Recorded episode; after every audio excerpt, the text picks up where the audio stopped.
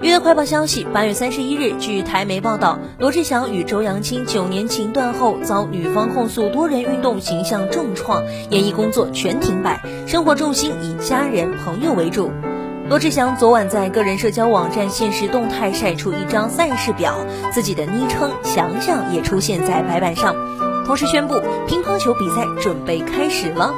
他解释，这并非是正式比赛，而是他为了妈妈特地准备的活动。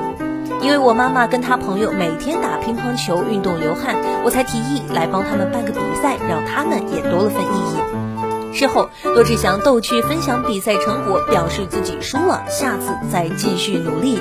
最后，罗志祥不忘晒出一张大合照，久违的在镜头前露脸，状态看起来不错，一手搭着妈妈肩膀，另一手则比出赞手势，气氛看起来相当热络愉快。